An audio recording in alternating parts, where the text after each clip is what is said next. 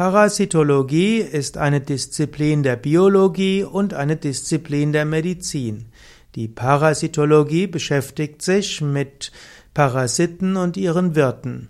Parasiten werden auch als Schmarotzer bezeichnet, das heißt, sie leben vom und am Organismus von verschiedenen Lebewesen.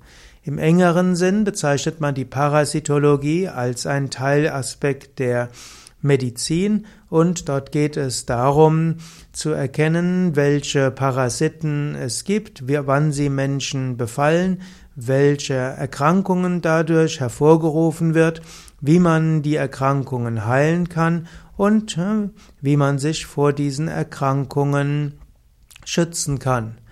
Es ist auch hilfreich zu verstehen, nicht alle Parasiten machen krank. Man nimmt zum Beispiel an, dass es bestimmte Parasiten geben könnte, die sogar hilfreich sind. Man weiß zum Beispiel, dass bestimmte Parasiten im Darm dazu beitragen können, dass der Mensch weniger Autoimmunerkrankungen hat. Und es gibt auch Parasiten, die dem Menschen helfen, sein natürliches Gewicht zu erhalten. Aber natürlich, es gibt ganz andere äh, Parasiten, die sehr schädlich sein können. Normalerweise sind Mücken, Flöhe, Läuse nicht weiter problematisch. Sie befallen den Menschen zwar, aber sie machen nicht unbedingt den Menschen ungesund.